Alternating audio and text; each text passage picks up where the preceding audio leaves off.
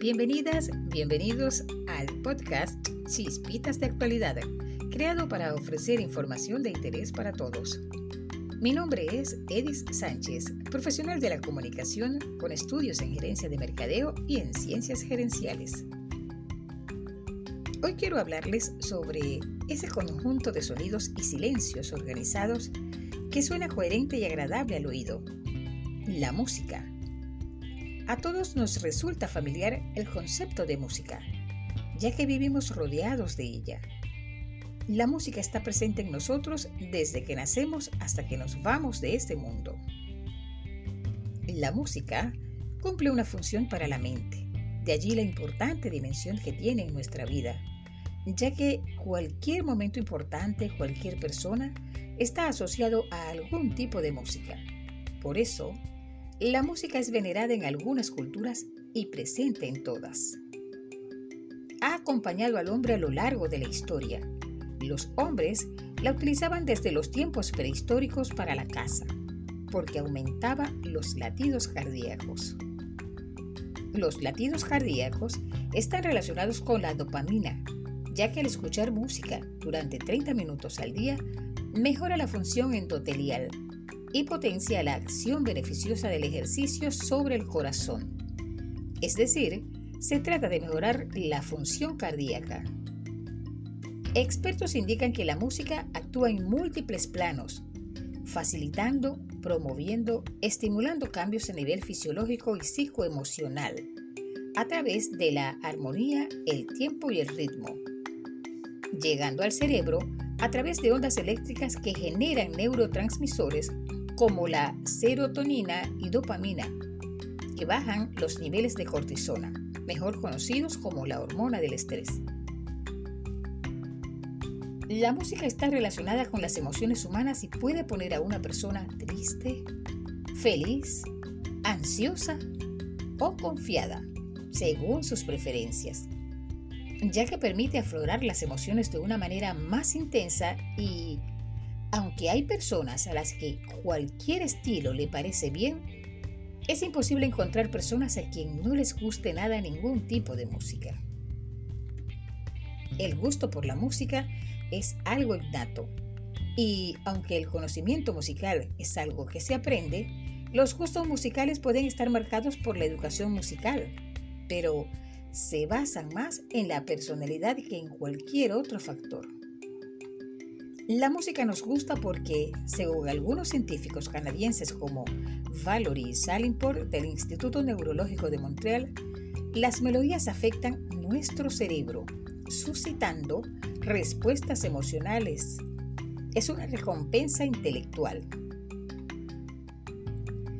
Al escuchar una canción se provoca una gran actividad neurológica que involucra a varias partes del cerebro esto se debe en gran medida a las expectativas que se generan en la mente.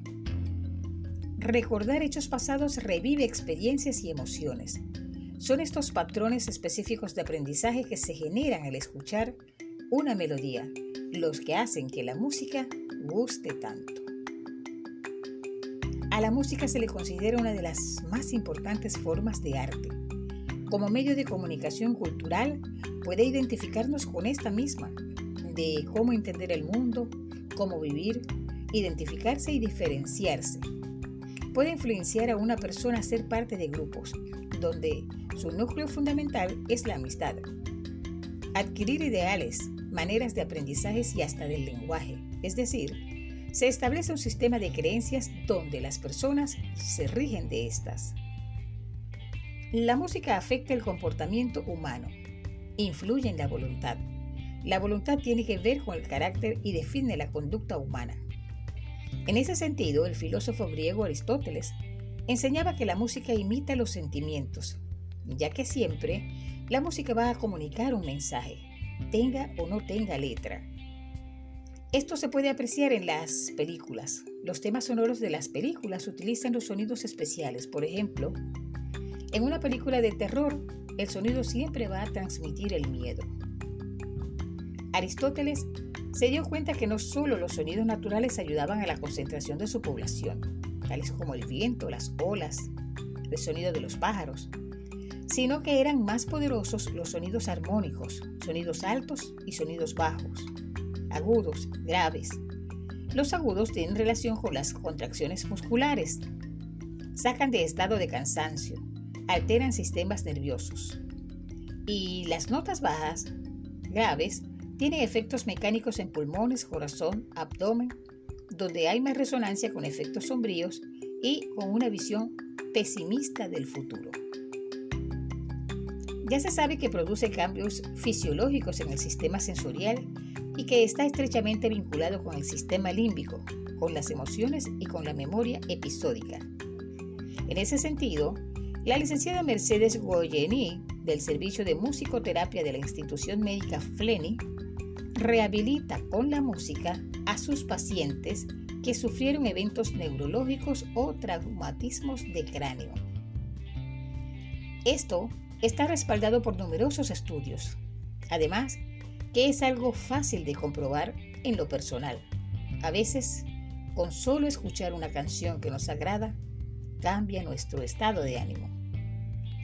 En los bebés, los primeros sonidos que escuchan en el vientre de su madre los ponen en contacto con el mundo exterior, marcando sus conductas, mostrando diferentes estados de ánimo, desarrollando la creatividad y provocando un desarrollo de todas las potencialidades en los niños.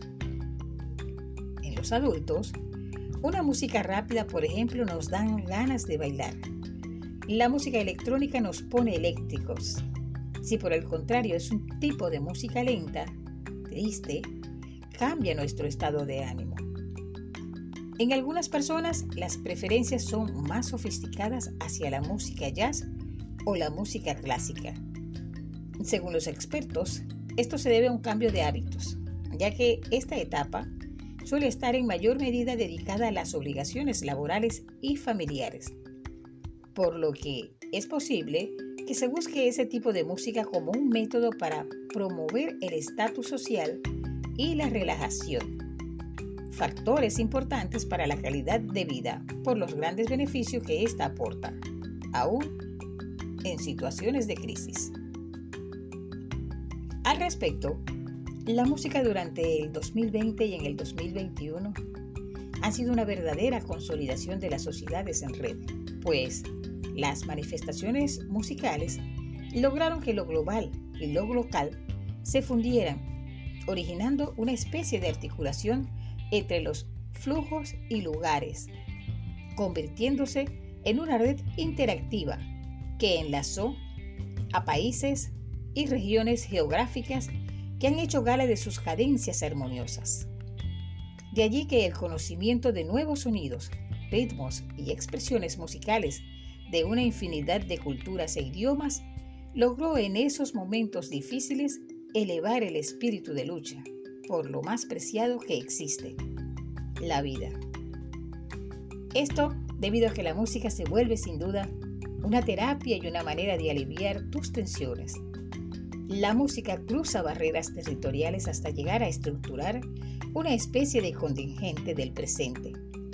Esto porque no existe un lugar donde no existe un sonido musical que no haya sido alterado por la nueva cualidad de decibeles que colaboran en crear otro tipo de expresión armoniosa.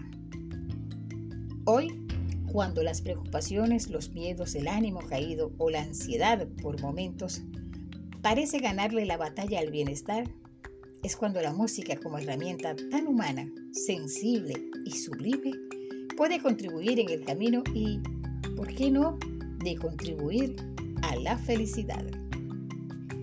Hasta aquí este podcast. Nos encontraremos nuevamente en el próximo episodio de Chispitas de Actualidad donde hablaremos de la felicidad. Y recuerda, una mente negativa nunca podrá darte una vida positiva.